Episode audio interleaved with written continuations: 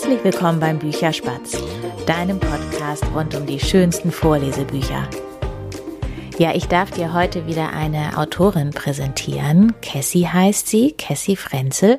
Und sie hat mit Kali Kummerkralle ein Buch geschrieben, in dem es auch um oder vielleicht auch vor allem um negative Gefühle beziehungsweise negative Emotionen geht, nämlich um Neid und Missgunst, beziehungsweise geht es ihr eigentlich gar nicht um diese Gefühle an und für sich, dass es die gibt, sondern darum, wie wir damit umgehen. Es geht um das Thema Macht der Worte, dass auch Kinder beziehungsweise schon Kinder im Kindergartenalter manchmal sehr unbedacht miteinander umgehen und sie hat mit ihrem Kali eine Figur geschaffen, ja, die es ermöglicht, sich hineinzufühlen. Und ähm, dieser Kater, Kali ist ein Kater, sieht auch einfach etwas anders aus als gewöhnliche Katzen. Und sie hat mir erklärt, warum das äh, alles so ist, warum der so aussieht, wie er aussieht, warum sie das Buch geschrieben hat. Und es wird noch mehrere Folgen geben von Kali Kummerkralle, auch das erzählt sie. Und ich wollte noch etwas sagen jetzt. Ach so, genau. Falls du das beim letzten Mal nicht mitbekommen hast, ich gönne dem Bücherspatz eine Sommerpause. Das heißt, das jetzt heute ist die letzte Folge vor der Sommerpause. Es gibt natürlich auch noch eine Bücherspätzchen-Folge, in der ich Kali Kummerkralle vorlese, aber danach macht der Bücherspatz eine Pause bis Anfang August. Und jetzt teile ich das Interview mit Cassie Frenzel mit dir. Viel Spaß beim Zuhören. Hallo Cassie, schön, dass du jetzt da bist. Hallo Berit, schön, dass es klappt.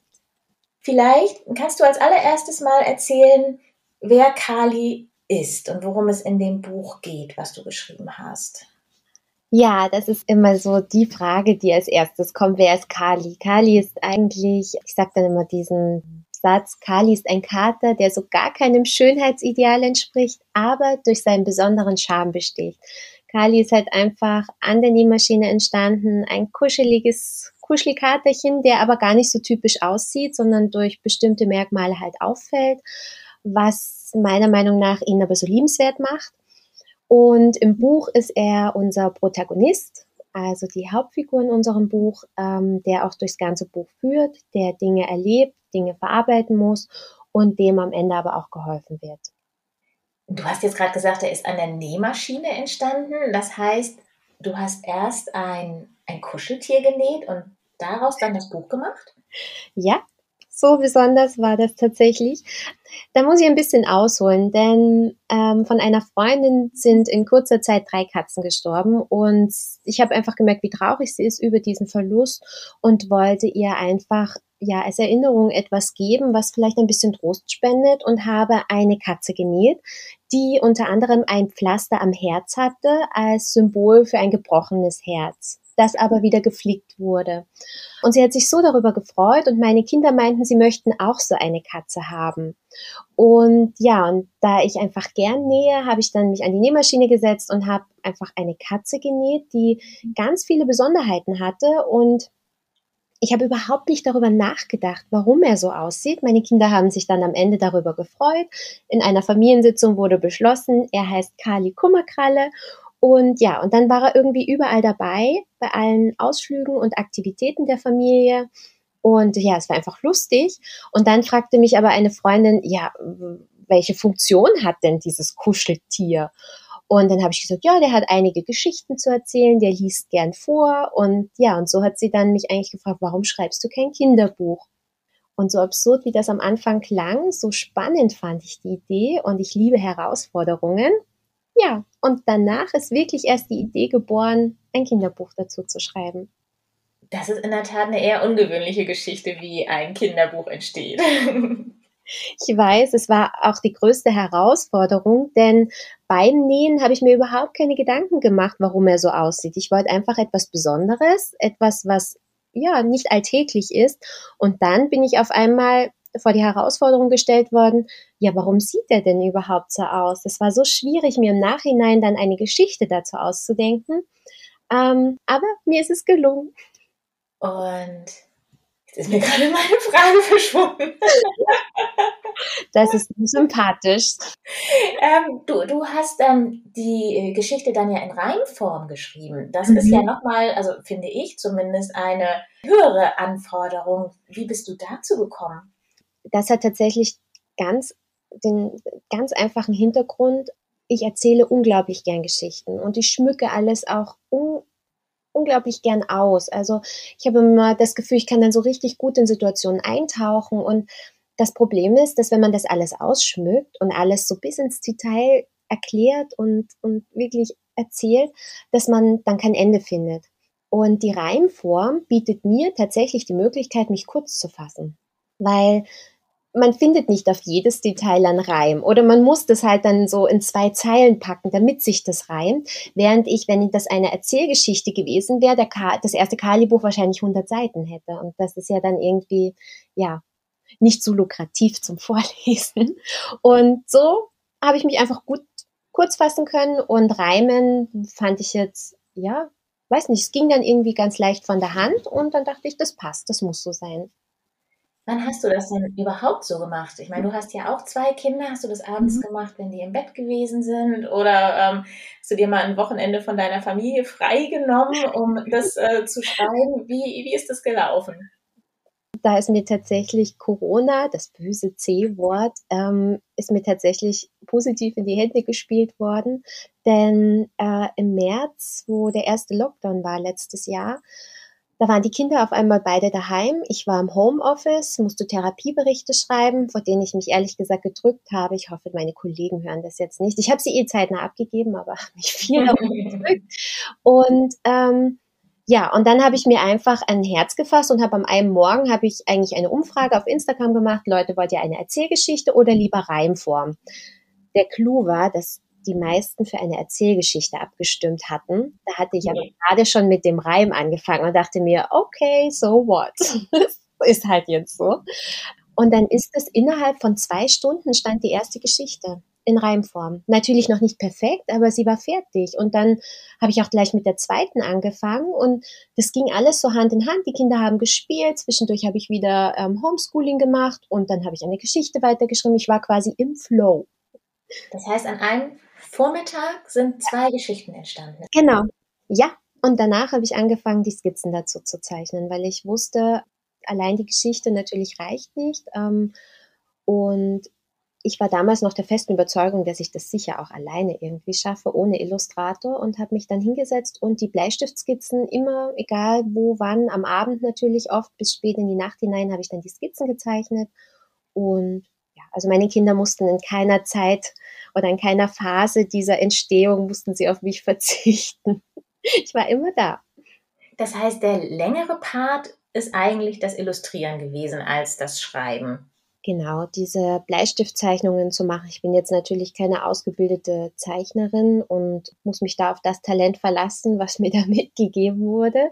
Ähm, ich würde schon sagen, dass ich kreativ bin, aber ja, so Szenen zu zeichnen, die aussagekräftig sind, äh, das, das fand ich schwer. Und auch da auf Details zu achten. Ich meine, wer mein erstes Buch kennt, der weiß, dass bei mir auch in dem Buch die Sonne und die Blumen, ähm, zum Teil auch die Sterne, immer eine, eine Emotion zeigen. Und auf diese Details wollte ich so achten. Und deswegen hat es einfach unglaublich lang gedauert. Jetzt hast du eben schon gesagt, du hast am Anfang gedacht, du kannst es auch komplett selber illustrieren. Also hast du es nicht komplett selber gemacht. Du hast die Skizzen gemacht und wie ging es dann mhm. weiter? Alle Skizzen, die sind wirklich von mir, also alle Schwarz-Weiß-Skizzen. Das Farbliche habe ich selber versucht am Tablet ähm, mit Buntstiften, Aquarell, aber das ist leider, sah das nie so toll aus. Und die Verlegerin meinte, so wird das nichts. Und so gibt sie das nicht heraus, weil die Geschichte ist besser als das, wie es jetzt aussieht, was ich da geboten habe. Und dann habe ich mir einen Illustrator gesucht, was auch eine Herausforderung war, der meine Skizzen übernimmt. Denn viele Illustratoren, die verwirklichen sich ja selbst mit ihren Zeichnungen. Und ich habe aber jemanden gesucht, der sich nicht selbst verwirklicht, sondern eher mich verwirklicht. Und da jemanden zu finden, ähm, der bereit ist, meine Skizzen zu übernehmen, aber trotzdem seinen eigenen Stempel da aufzudrücken, das war tatsächlich die größte Herausforderung. Das kann ich mir sehr gut vorstellen. Und wie hast du denjenigen dann gefunden? Tatsächlich übers Internet, über eine, äh, über die Fever-App. Ähm, da werden verschiedene Dienstleistungen angeboten. Und ja, da habe ich verschiedene Illustratoren angeschrieben aus verschiedenen Ländern und habe dann da tatsächlich meinen Illustrator gefunden. Und wie lange hat das dann noch gedauert, also nachdem du den Illustrator gefunden hast, bis ähm, letztendlich alle Illustrationen fertig waren und ähm, ich vermute mal dann das Ganze in den Druck gehen konnte? Das hat tatsächlich im April haben wir gestartet, der Illustrator und ich, mit der Zusammenarbeit und im August war alles fertig. Das heißt, Kali Kummerkralle ist dann auch im August erschienen oder hat es dann auch noch eine Nein. Weile gedauert? Weil ich meine, es muss dann ja noch gedruckt werden ja. und so weiter.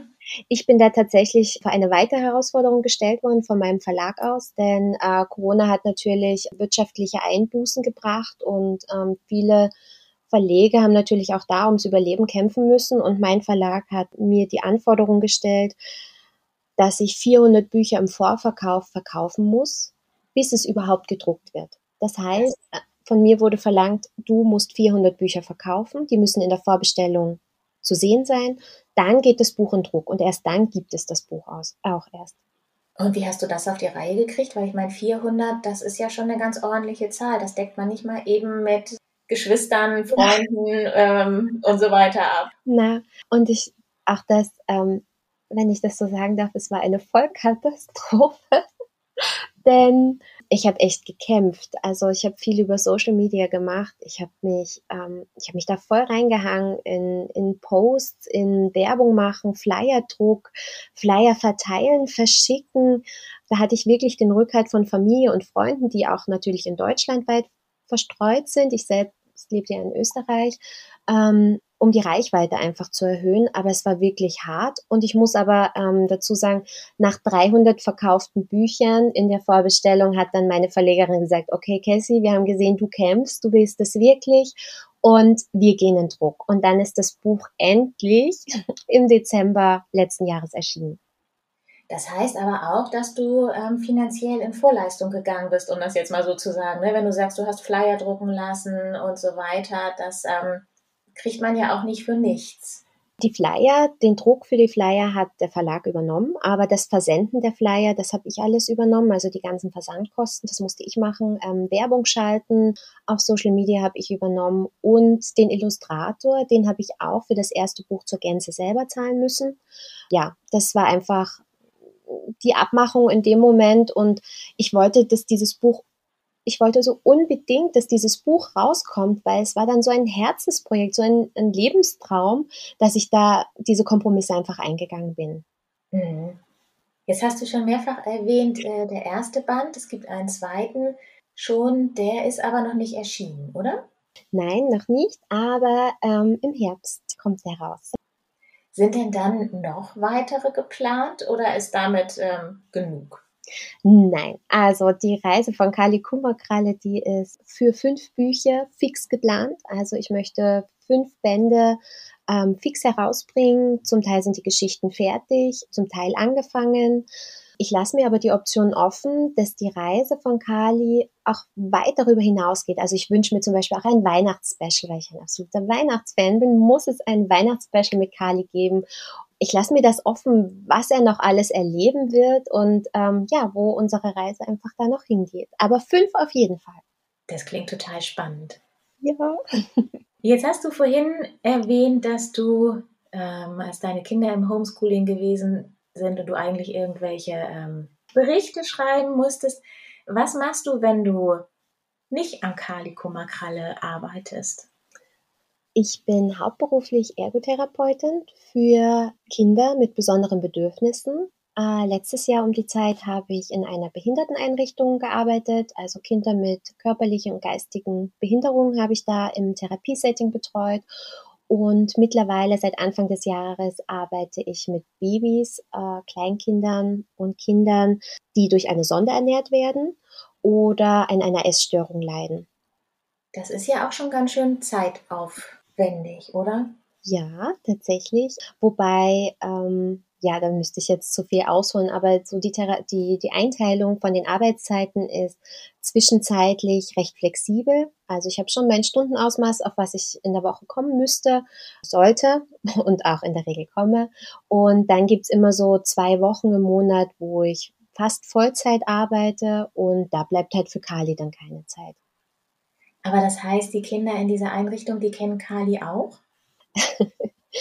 Tatsächlich die Mamas, die zu uns in die Einrichtung kommen, das ist, ähm, ja, wir sind international bekannt. Also darf ich das sagen, wo ich arbeite? Ist das dann schleichen? Ich denke schon, ja.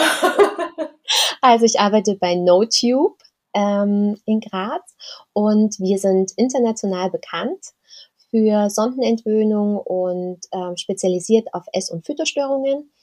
Und die, wir haben dann einmal im Monat so eine Esslernschule, wo die Eltern für zwei Wochen mit ihren Kindern zu uns nach Graz kommen und da von uns umfassend betreut werden.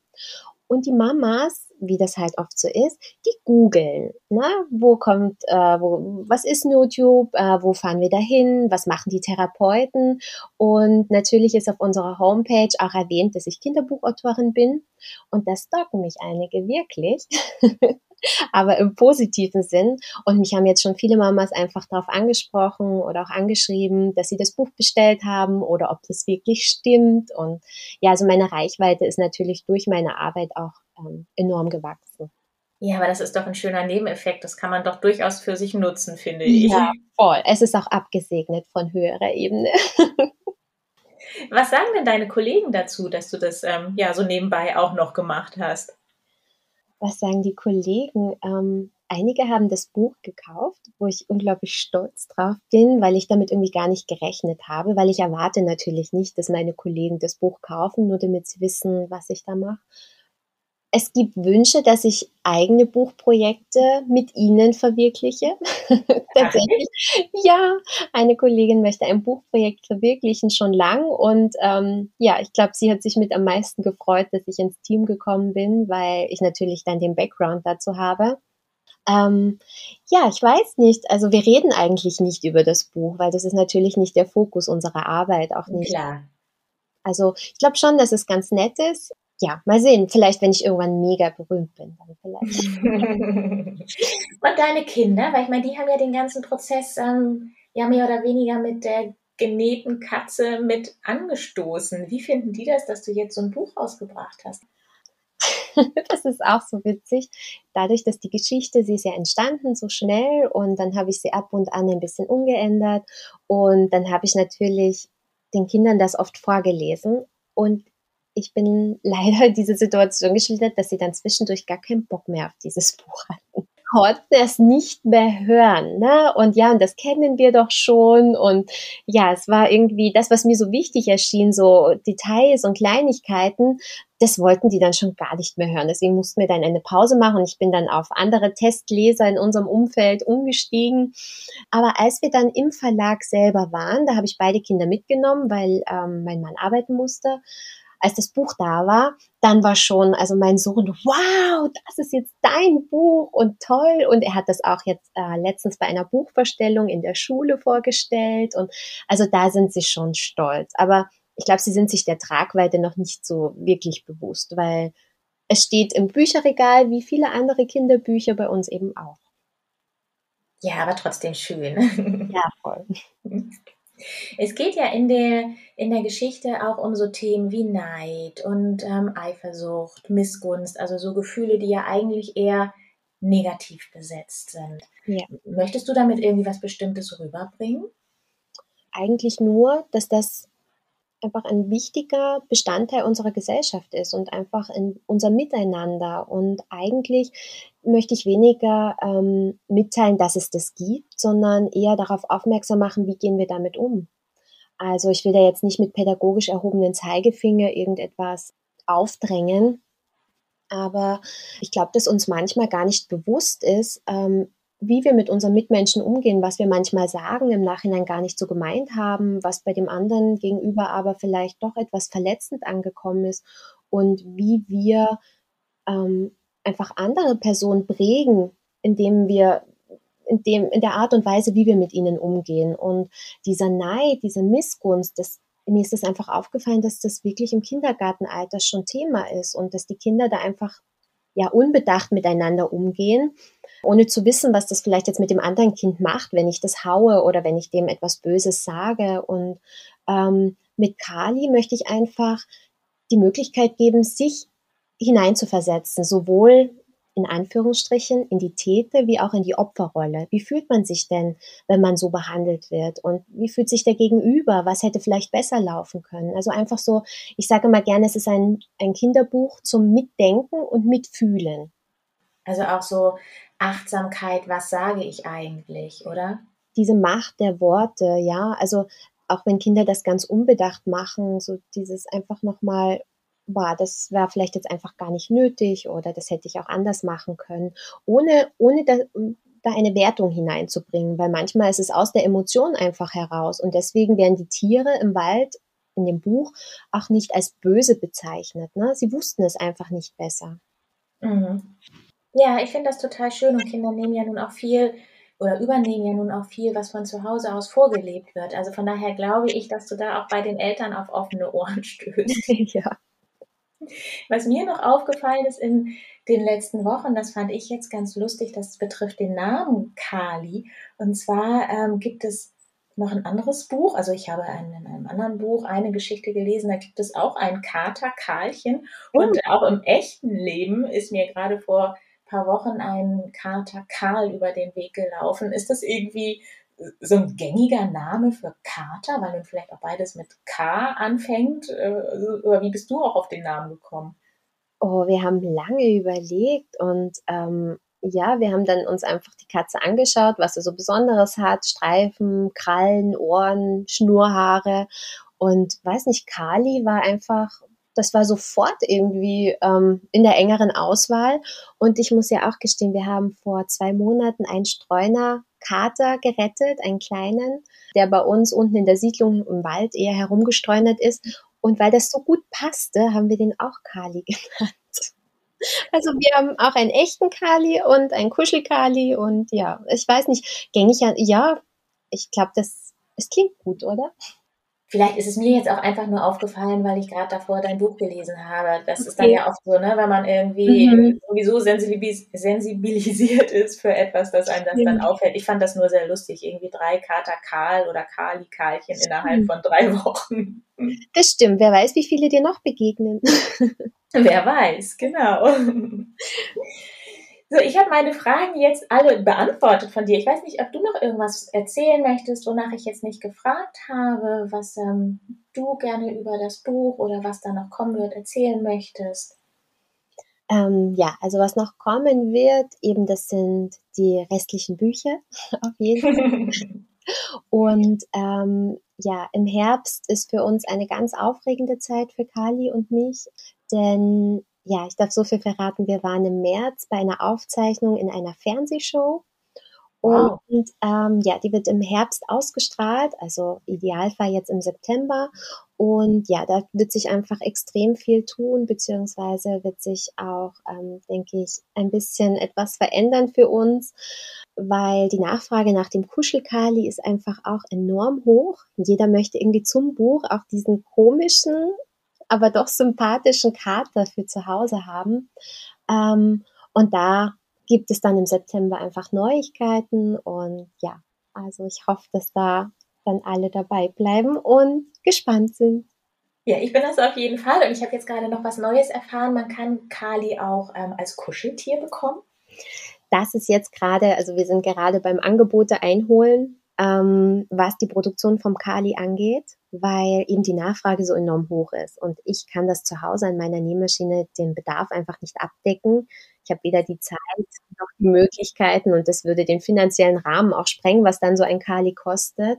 Ähm, und da sind wir gerade im Angebote einholen, ähm, was eine Großproduktion von dem Kuscheltier bedeuten würde, finanziell im, in der Produktion wie dann im Verkauf. Spannend. Ja, deswegen meine ich, es wartet so jetzt noch eine ganz aufregende Zeit auf uns und es ist so, so gemein, dass ich da nichts verraten darf und immer noch, ja, der Schweigepflicht unterliege. Aber jetzt habe ich ein bisschen verraten. Ja, und was ganz anderes kannst du mir vielleicht noch verraten. Ich bin ja immer so neugierig, was diejenigen, die selber ein Buch geschrieben haben, so als Kind gelesen haben. Hast du ein Lieblingskinderbuch, was du als Kind oder vielleicht auch manche erinnern sich eher an die Bücher, die sie ähm, in ihrer Jugend gelesen haben? Ähm, oder hast du da irgendwie ein Lieblingsbuch? Ja, tatsächlich ähm, die Konferenz der Kuscheltiere von Erich Kästner und Däumelinchen. Das war mein absolutes Lieblingsbuch und das äh, habe ich auch heute noch. Äh, es sieht einfach nicht mehr schön aus, weil ich, ich weiß wirklich nicht, wie oft ich es gelesen habe. Das waren meine zwei absoluten Lieblingsbücher in meiner Grundschulzeit. Und später dann natürlich Harry Potter, Pippi Langstrumpf habe ich gern gelesen. Ähm, aber sonst einfach, ja, alles, was so was ich so geschenkt bekommen habe. Ich habe wirklich viel gelesen, aber so die zwei Lieblingskinderbücher, das sind wirklich die zwei gewesen. Das heißt, du hast einen ziemlich engen Bezug zu Kuscheltieren. Ah, daran habe ich noch, Entschuldigung, daran habe ich noch gar nicht gedacht, die Konferenz der Kuscheltiere. Ja, da habe ich jetzt, okay, jetzt hast du mir gerade ein neues Tor eröffnet. ja, da musste ich spontan dran denken. Daran habe ich überhaupt nicht gedacht. Tatsächlich ist es so, dass ich schon als Kind Kuscheltiere unheimlich gern hatte. Einfach, ähm, ja, weil sie trösten, weil es einfach irgendwas, ja, sie haben einfach etwas Tröstliches, Persönliches. Und meine Kinder mögen Kuscheltiere Gott sei Dank auch gern. Deswegen muss ich mich da nicht verstecken. Aber tatsächlich, dass es da einen Bezug zu dem Buch gibt, daran habe ich noch nie gedacht. Ich werde darüber nachdenken. Genau, mach das mal. Ich sage auf jeden Fall ganz, ganz herzlich Danke für all das, was du mir jetzt erzählt hast und ähm, drück dir die Daumen für alles, was jetzt in dem nächsten halben Jahr noch kommt und werde das natürlich selber verfolgen. Ah, vielen Dank auch für die Möglichkeit ähm, des Interviews. Sowas habe ich noch nie gemacht und das fand ich jetzt auch total spannend und aufregend. Und ja, ich freue mich, wenn ihr dabei bleibt und ja, freue mich schon, wenn ich endlich Neuigkeiten berichten darf. Alles Liebe, liebe Berit, und vielen lieben Dank nochmal. Mach's gut, tschüss. Ja, das war mein Gespräch mit Cassie Frenzel. Du findest wie immer in den Show Notes Möglichkeiten, wie du Cassie kontaktieren kannst, wenn du das möchtest. Ich verlinke dir da ihre Webseite, beziehungsweise die Webseite von Kali Kummerkralle. Ich gebe da auch ihren Instagram-Account an und bei Facebook ist Kali Kummerkralle auch zu finden. Und weil es die letzten Male so schön war, habe ich auch jetzt noch einen kleinen Schnipsel für dich von nach meinem eigentlichen Gespräch mit Cassie. Auch da kam nämlich noch mal was äh, ganz Lustiges, finde ich, ähm, raus. Das teile ich jetzt auch einfach noch mit dir. Ich sage aber vorher schon Tschüss. Mach's gut. Ich wünsche dir einen wunderschönen Juli mit sommerlichen, vielleicht nicht zu heißen Temperaturen und wir hören uns dann im August wieder, wenn du magst. Bis dahin, mach's gut. Deine Berit. Und jetzt kommt Cassie nochmal. Oh mein Gott, an die Konferenz der Kuscheltiere habe ich überhaupt noch nicht gedacht. Es voll witzig, dass du mich gefragt hast, weil ich erst letztes Wochenende habe ich mit meinen Kindern meine Kinderbücher aus dem Keller heraufgeholt und da durchgeschaut. Und dann die zwei Bücher, da habe ich gesagt, boah, das sind Mamas Lieblingsbücher gewesen.